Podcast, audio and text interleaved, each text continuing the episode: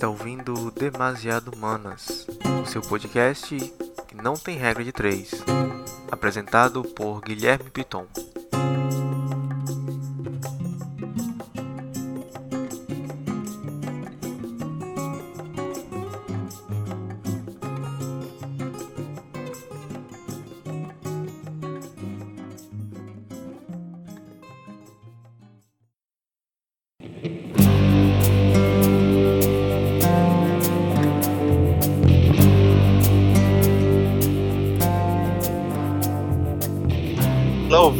Bem-vindos ao Demasiado Humanas, seu podcast, nosso podcast de ciências humanas. Estamos iniciando hoje nossa primeira temporada com o tema Religião e Religiosidades.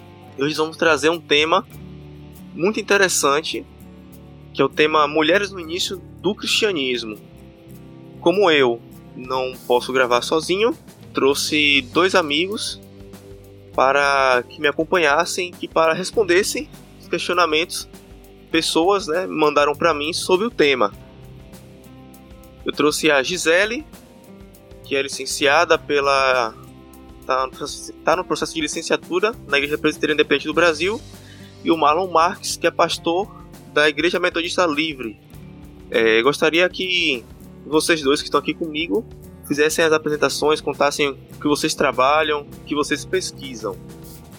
Olá, eu sou Marlon, é, ministro da Igreja Metodista Livre. Estou aqui para compartilhar aqui conhecimentos é, sobre o ministério feminino no início da Igreja Cristã. Sou Gisele, sou aqui do interior de São Paulo, porque a gente tem que falar interior. eu sou licenciada. É, antes da licenciatura já ocupei presbiterato e Tô trabalhando na igreja, pelo menos assim, à frente de comunidades já faz uns sete anos, mais ou menos. Muito bom. E agora começando nosso programa, é, eu gostaria de perguntar, né? Como a Bíblia em si, né? Como um documento trata a questão das mulheres de maneira geral. Nós podemos ver né, já no Antigo Testamento, que é considerado por muitos como não dando muito destaque, ou praticamente nada de destaque é, às mulheres em termos de liderança, mas nós vemos, por exemplo, Miriam, que livros do Antigo Testamento registram né, sua morte como números. A genealogia dos clãs inclui Miriam, o nome de Miriam, né? Tem o próprio livro de Números e Primeiro Crônicas. Né? E Deus confirma a sua liderança né? no livro de Miqueias 6,4. Então nós vemos Débora, né, que era uma mulher casada, que mesmo assim lider, é, exercia liderança sobre é, não só o seu marido, mas sobre o povo todo né, em Israel. Né? Ela era profetisa e juíza, né, de acordo com Juízes capítulo 4 é, e versículo 4. É, nós vemos a, a Uda, né, a profetisa Uda, que depois de Josias ter descoberto as leis, depois de um, um grande período sem o povo ter conhecimento das leis do Senhor, é, o rei Josias não procurou profetas contemporâneos, né, procurou Sofonias, Jeremias, que eram profetas, mas se procurou Uda para poder né, ouvir do Senhor. Então nós vemos no Novo Testamento né, Maria de Betânia que sentou aos pés de Jesus, essa expressão sentar aos pés de alguém é aprender de alguém para se tornar líder e ensinar outras pessoas. Né, como Paulo sentou aos pés de Gamaliel. Né, então, é, Maria estava sentada aos pés de Jesus, enquanto sua irmã estava fazendo as coisas né, entre as típicas de mulheres né, naquela época. É tanto que, que Marta é, ficou incomodada com isso, né? E reclamou junto a Jesus, Jesus disse que Maria, que estava sentada aos pés dele, escolheu a melhor parte. Então vemos aí Jesus validando o ministério feminino. Mulher sentada aos pés de um profeta, de um rabi, para poder ensinar a outras pessoas, não só mulheres, mas a homens também. Nós vemos Marta e a sua confissão equivalente da de Pedro, né, sobre Jesus ser o Cristo. É, Marta diz em João capítulo 11, versículo 27, né? Sim, Senhor, creio que tu és o Cristo, Filho de Deus que havia de vir ao mundo. É, confissão é, similar à de Pedro, reconhecendo é, a messianidade de Jesus. Né? Então nós vemos aí né, registros de, de um homem e de uma mulher testificando da messianidade de Jesus. Então, mulheres estavam túmulo de Jesus, a maioria né, de mulheres, é, ali é, de Jesus, no, tanto no quando Jesus foi crucificado, quanto foi no, no túmulo, né, e sendo assim as primeiras a testificarem, a testemunharem né, e a evangelizarem sobre Jesus. Nós vemos mulheres perseguidas, como nós vemos em Atos 8 e Atos 9. Os romanos não perseguiam mulheres, líderes mulheres, mas pelo fato de cristãs serem mulheres, elas eram perseguidas também. Então isso indica, isso comprova que mulheres eram líderes da igreja primitiva. Então nós vemos Priscila e Áquila, Priscila sempre aparece na frente do seu marido, Priscila e Áquila, é, nós vemos a, a Febe, que era diaconisa, de acordo com Romanos 16.1, né, ela exercia serviços à igreja e, enfim, então nós vemos casos assim nas escrituras que validam é, mulheres na liderança. Eu acho que como o Marlon já disse, né, não tem como a gente falar que as mulheres não estavam lá, né? Eu acredito que elas são tão sujeitas do Novo Testamento e do texto bíblico de forma geral, né, quanto os homens, porque a gente não pode ignorar o fato delas estarem lá, de exercer algum tipo de liderança. Então, várias são citadas, é, como o pastor já falou, né, da questão do, do elas estarem lá para testemunhar a ressurreição. Quer dizer, elas foram. O apóstolo, o que, que é? Alguém que testemunha da ressurreição. Elas foram apóstolos para os apóstolos. Então, várias mulheres, elas poderiam não ser contadas, serem invisíveis para a sociedade, mas elas estavam lá, né? E o texto bíblico traz esse relato e não tem como a gente ignorar. Né? Elas estavam cumprindo a missão, exercendo diaconia, tinham um compromisso firme aí no meio da igreja e testemunhando, eh, propagando o evangelho. Sendo assim, a gente poderia é, enquadrar os escritores do Novo Testamento como progressistas para o seu tempo em relação à questão das mulheres? Então, eu acho que progressista é um pouco complicado. O que, que acontece? A gente não pode deixar de entender que a nossa leitura, a nossa hermenêutica do texto, ela vem com os nossos óculos do século XXI. Então, eu ler uh, a Bíblia como mulher é diferente de vocês lerem a Bíblia. É, por mais que a gente não queira, e aí a gente vai usar esses óculos, esses filtros para ler o texto bíblico, então a gente vai olhar e ver papéis religiosos e sociais daquele tempo dentro de um sistema social religioso patriarcal? Sim.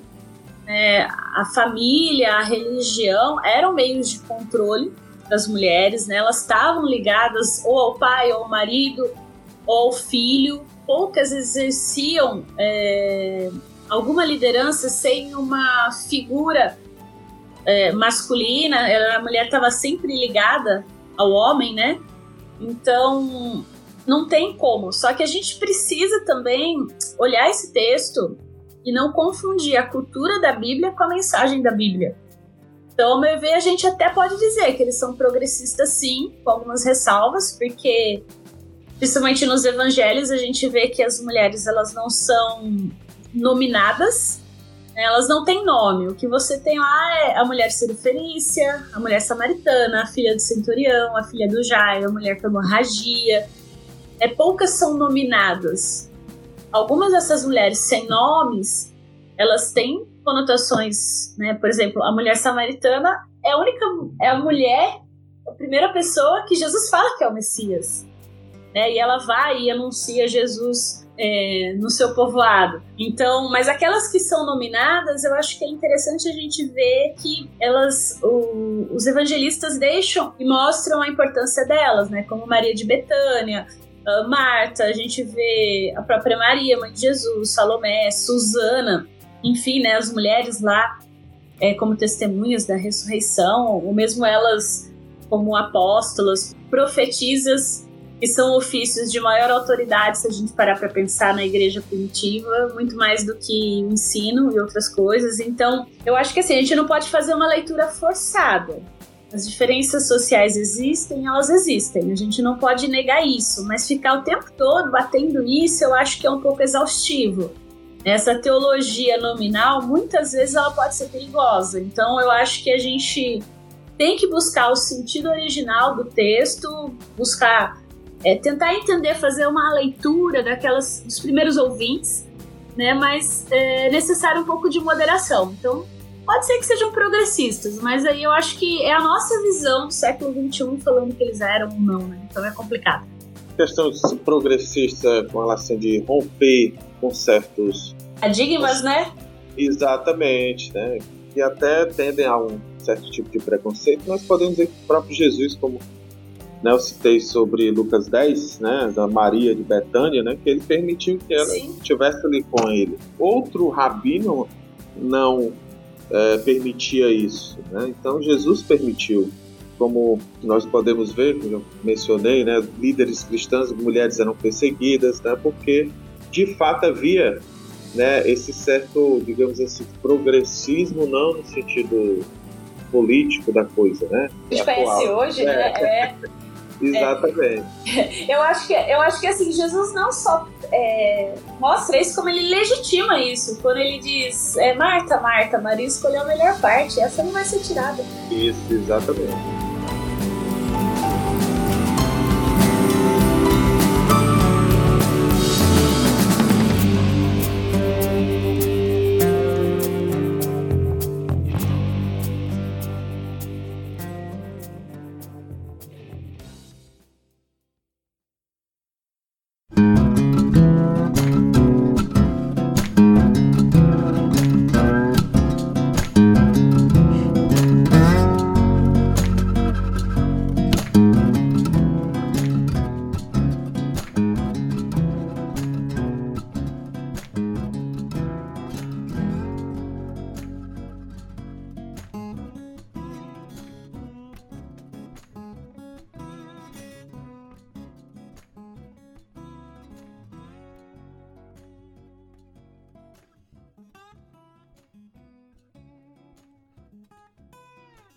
Agora, de maneira específica, em questões de interpretação, é, de reconstrução histórica, existem dificuldades para se fazer essa reconstrução do papel feminino, para interpretar o papel feminino é, na igreja primitiva, né? nas, nas, nas igrejas do primeiro século, eu, acredito que sim, até porque a gente tem vários cristianismos, né?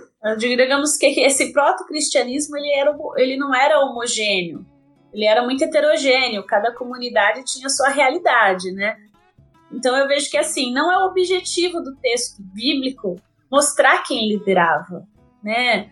É, a gente tem Atos contando o início da igreja, nós temos as cartas, geralmente tratando de problemas, de coisas que estavam acontecendo, de demandas que aconteciam dentro da igreja, né? Então, não é o objetivo é, mostrar isso, é diferente de hoje eu, ah, eu vou fazer uma tese acadêmica tentando comprovar que a mulher estava lá e ela era importante para isso. E eu vou fazer uma pesquisa com este foco, né? Então acho que não era o foco do texto não é o foco, né, do texto bíblico de forma geral. O que ele quer mesmo é mostrar o agir de Deus na história e, e como Deus faz acontecer, independente de das mulheres ou de homens, mas eu acho que assim, olhando a partir disso, a gente não não tem como a gente dizer que as mulheres não estavam lá. Muito pelo contrário, algumas narrativas deixam claro a participação das mulheres na organização, na liderança da igreja do início.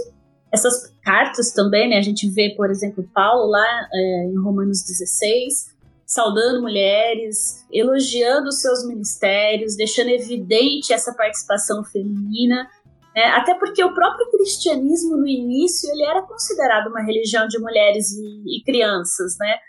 Então, não tem como falar que não existiam essas lideranças femininas. É como o Marlon falou, as perseguições, é, Atos 9, né? É, é, Saulo, então, pede para carta para prender homens e mulheres. Para que, que você vai prender as mulheres?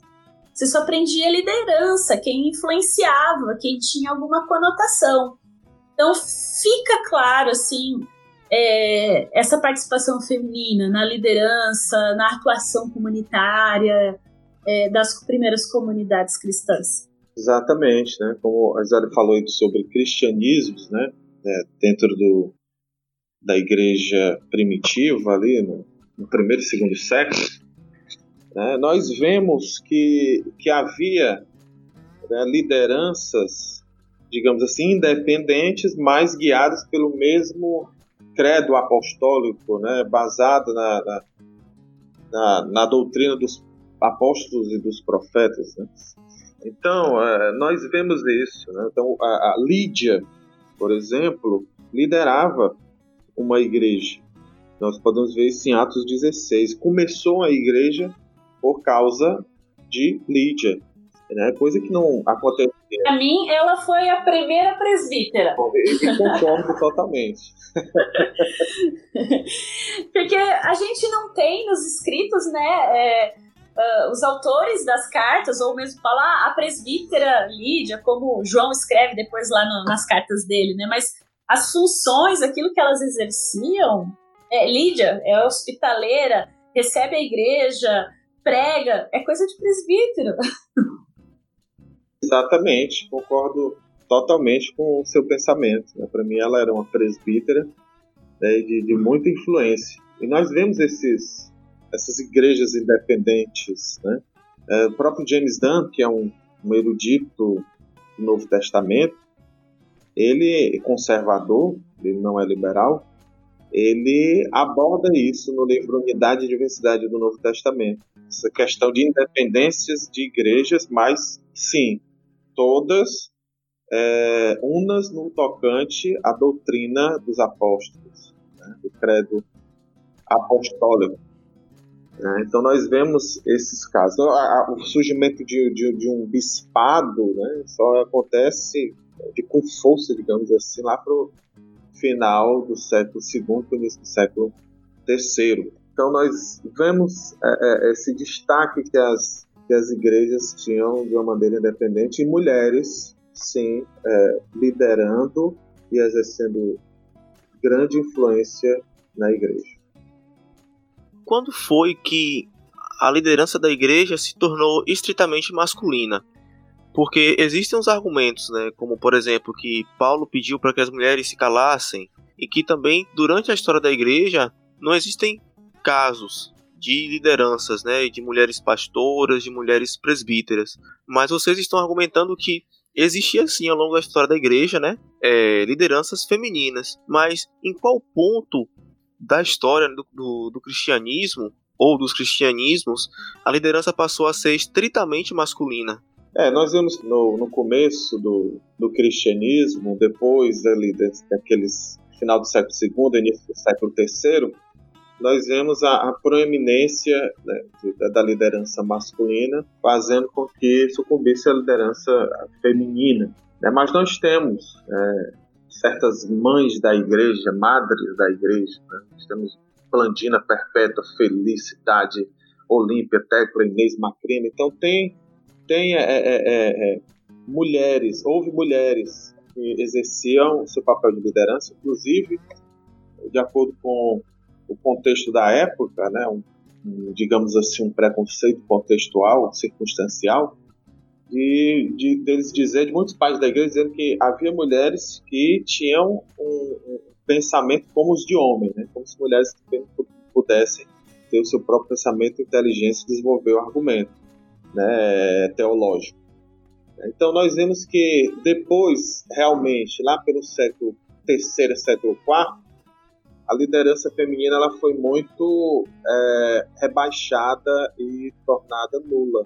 Né? Voltou assim com certa proeminência no século XVIII, né? com, com as mulheres pregadoras dentro do, do ministério metodista. Né? Wesley ele não ordenava mulheres. Na verdade, ele só ordenou só uns dois ou, ou três pastores por questão de circunstância, né, para enviar lá para os Estados Unidos, isso aí seria um, um, um outro podcast, né? É, mas ele consentia de que mulheres pregassem, né, que é uma coisa totalmente, entre aspas, né, progressista na, na, naquela época. E a ordenação de mulheres, ela veio né, oficialmente no século XIX no movimento de santidade, né, que é de tradição wesleyana.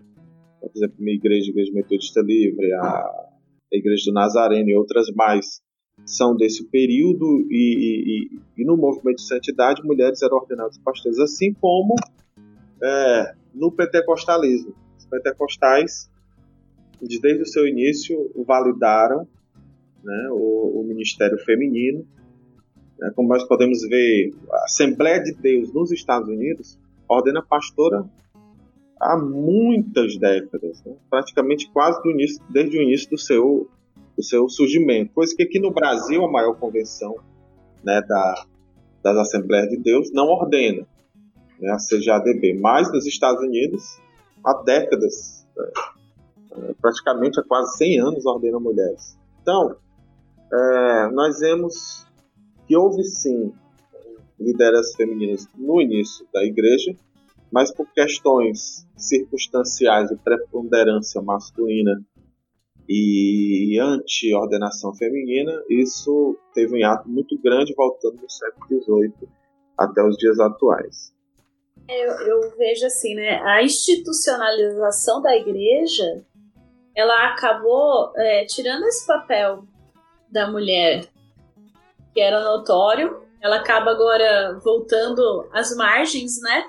Ficando é, de, sendo deixada de lado e é, a história passa a ser escrita pelos homens, né? Então, querendo ou não, eles acabam tendo essa visão que é nasce lá desde o judaísmo, onde as mulheres não eram contadas no quórum da sinagoga, não, não falavam né, não liam a lei na sinagoga. Então agora as mulheres elas vão deixando a partir lá do século 3, 4, deixando esses papéis de liderança, elas vão voltando ao anonimato, né? A gente vê, por exemplo, Augustinho dizendo que os homens refletem o espírito de Deus no corpo e na alma, enquanto que as mulheres só têm reflexos é, na alma e o seu corpo tem os obstáculos do exercício da razão. Quer dizer, as mulheres não, não pensam é, a gente tem Tomás de Aquino, que vai dizer que a mulher foi criada mais imperfeita do que o homem.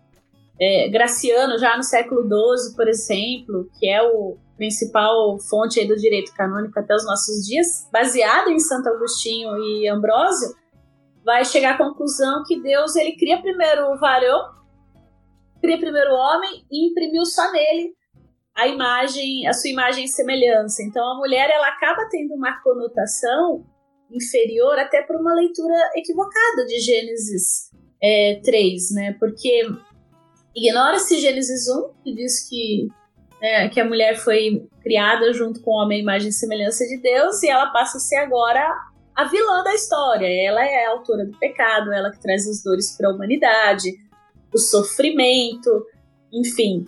E aí ela acaba sendo deixada de lado nesse processo de cristianização do mundo. Então os homens vão tomando é, sendo dominantes, é, e isso, infelizmente, não muda dentro da, do calvinismo, as igrejas reformadas nesse ponto é bem complicado, né? É, eu sou da IPI do Brasil, nós temos assim, a questão da ordenação feminina é nova, faz 20 anos apenas.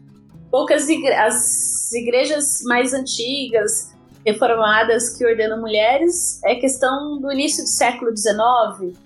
Então, assim, e não aqui, é importante talvez a gente até separar, né? Porque às vezes a gente pensa em ministério, a gente pensa automaticamente em ordenação. Eu vejo que o ministério é a questão do serviço, da mulher estar tá lá na comunidade trabalhando.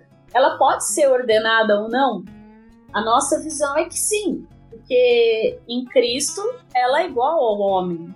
O Espírito Santo que é, determine não a questão do gênero, né? Mas acaba se fazendo essa separação até por um por essa questão de interpretação. Eu não diria existe preconceito, existe, mas eu acho que ele acaba que ele está enraizado na nossa cultura por essa interpretação equivocada de, de, de Gênesis. Então a mulher acaba tendo essa conotação e acaba perdendo espaço para os homens, porque já que no início o cristianismo era uma religião de mulheres e crianças, com o tempo ele passa a ser a religião oficial. E aí nós temos os homens que, que são dominantes. Então elas acabam ficando esquecidas novamente, infelizmente.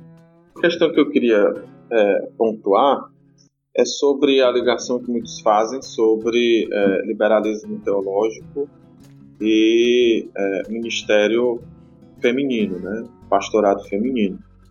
É, o liberalismo teológico é, advogava né, que, que a Bíblia ela não é inspirada, que Jesus não ressuscitou literalmente, que milagres na Bíblia não existiam, muito menos nos dias de hoje, né, e valorizava mais o aspecto social do que o espiritual, praticamente nada de espiritual. Então, é, e muitos entendem isso, né? É, que liberalismo teológico e pastorado feminino tem tudo a ver.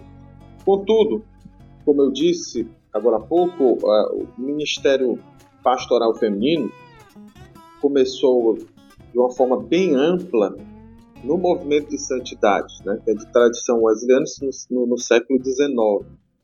E o movimento de santidade era totalmente conservador, não teve nada de liberalismo. Né? Inclusive a minha igreja, a Igreja Metodista Livre, que é uma igreja do movimento de santidade, ela rompeu com a igreja metodista da época porque é, um dos motivos era o liberalismo teológico, né? que alguns metodistas estavam é, aderindo. E a minha igreja, a Igreja Metodista Livre, ordena pastoras há praticamente 100 anos e sempre teve mulheres pregadoras né, antes de ordenar oficialmente. Enfim, então não tem nada a ver né, ministério feminino e é, liberalismo teológico. Né? Por exemplo, igrejas maiores, né, assim, de, de mais tradicionais, né, de 300, 400 anos, né, como a igreja presbiteriana dos Estados Unidos, né, a igreja luterana, né, enfim, a igreja anglicana, acredito que já disse, elas ordenaram pastoras está com uns 40 anos, né? E são recente, recente né? E, e, e, lá o liberalismo teológico ele é bem acentuado. Estou falando da, da maior igreja, das maiores igrejas anglicana, presbiteriana e luterana, porque tem outras igrejas conservadoras que romperam por causa disso. Mas essas igrejas ordenam é, é, é, pastoras há pouco tempo e são liberais, grosso modo falando. E as igrejas conservadoras do movimento de santidade, elas ordenam pastoras há 100 anos ou mais. Né? E, então não tem uma, uma ligação entre liberalismo teológico e ministério pastoral feminino.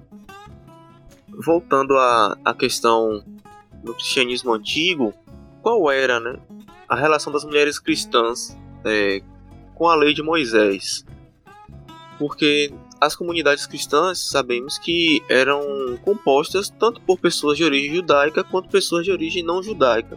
Então, como é, essa questão cultural, né, da questão da pureza, das leis que restringiam as mulheres de alguma coisa, essas coisas estavam na igreja no início, nos cristianismos, é, existia conflito entre as mulheres cristãs de origens étnicas diferentes? Essa, essa questão é a mesma questão com relação aos homens, né? Havia, né, houve, na verdade, um rompimento entre práticas da antiga aliança que não foram mais postas em evidências no, no Novo Testamento com a nova aliança. Né? O próprio, próprio apóstolo Paulo ele escreve aos Gálatas salientando isso, que os judaizantes queriam impor práticas é, judaicas, né, junto com a confissão de que Jesus é o Senhor, e Paulo diz que só bastava pregar né, o senhorio do nosso Senhor e Salvador Jesus Cristo. Então, a mesma coisa vale para as mulheres. Né? Se houve um rompimento assim, de, de práticas judaicas, nós vemos no, no Pentateuco, né? isso não foi é, continuado no ministério apostólico, nós vemos isso em Paulo, especificamente em Gálatas, também a questão das mulheres não era mais é, acentuada essa questão de ênfase em costumes judaicos. Então, no Novo Testamento há esse rompimento né, civil e cerimonial e preservando o aspecto moral da legislação né, israelita do Antigo. Eu vejo assim, né? Eu acho que depois do Concílio de Jerusalém, ponto pacífico, né? Essa questão do, do judaísmo e da recepção, eu acho que, como a gente havia até comentado, né? Uh, é a mesma coisa que a questão do batismo, né? Pra gente, metodista e presbiteriano, a circuncisão agora é pelo batismo, né? Então, é ponto pacífico. Eu acho que não, não tem muito o que discutir.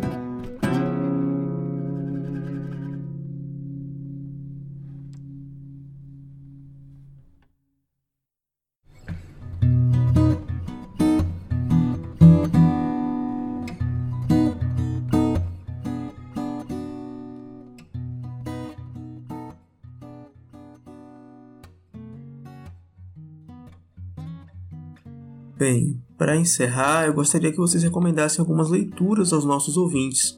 Como o nosso podcast não é exaustivo, essas leituras servem para instigá-los a pesquisar mais. Gostaria de indicar a Ruth Salviana Almeida, ela tem três livros bem legais, que é As Vozes Femininas no Início do Cristianismo, ela fala dos mártires, das monjas, dos eruditas. É, o outro que é Uma Voz Feminina da Reforma, e Uma Voz Feminina Calada pela Inquisição. São três livros dela que valem muito a pena. A Ivone Richer Reimer, né, Maria, Jesus e Paulo com as Mulheres, textos, interpretações de histórias. E vale a pena procurar na internet artigos, né? É, Carolina Bezerra de Souza, Carmen Luzi, também o projeto redomas.com, elas têm bastante coisa legal lá, podcasts também, então fica a minha indicação. Eu indico o livro é, é, Ministério Femininos é, no início do cristianismo. Aliás, desculpa, Ministérios Femininos em Perspectiva Histórica, né, do Duncan Haley. Ele vai abordar é, liderança feminina tanto no início da igreja, quanto na Idade Média e nos tempos modernos. Eu digo também o livro Mulheres na Igreja, Teologia Bíblica para Mulheres do Ministério, do Stanley Grants e Denise Queso. Stanley Grants foi um grande erudito né, na área de teologia dogmática e vale muito a pena ler os seus comentários porque ele vai enfatizar o ministério feminino, a defesa do pastorado feminino e vai refutar né, o, o, o, o pensamento dos contrários, né, como John Piper, é, Thomas Rainey e outros mais. E eu indico o livro Surpreendido pelas Escrituras, do Andrew Wright, onde tem um capítulo que ele vai defender o ministério feminino. Outros, né, em inglês, que eu gostaria que houvesse a, a, a tradução, né, mas eu, eu os tenho e são muito bons, né, que é o livro do Craig Kinney, For Women Wives, né, onde é, Craig Kinney vai, debater, é, vai defender é, o ministério feminino no contexto do Novo Testamento e no início da Igreja, né, e os livros do erudito neotestamentário também, Ben Winterton, que é uma in the Ministry of Jesus, né, Mulheres no, no Ministério de Jesus, outro que é uma in the Earliest Church, né, que é Mulheres no, das Igrejas Antigas, e uma in the Genesis of Christianity, né, é Mulheres no Gênesis do Cristianismo, na Gênesis do Cristianismo. Então, o Winterton ele realça, né, essa, com esses três livros, é, o ministério feminino bem atuante no Novo Testamento. Ele inclusive escreveu um livro recente sobre Priscila, né, foi, foi lançado esse ano, onde ele vai abordar é, a liderança que, que Priscila tinha no Novo Testamento ali naquele período.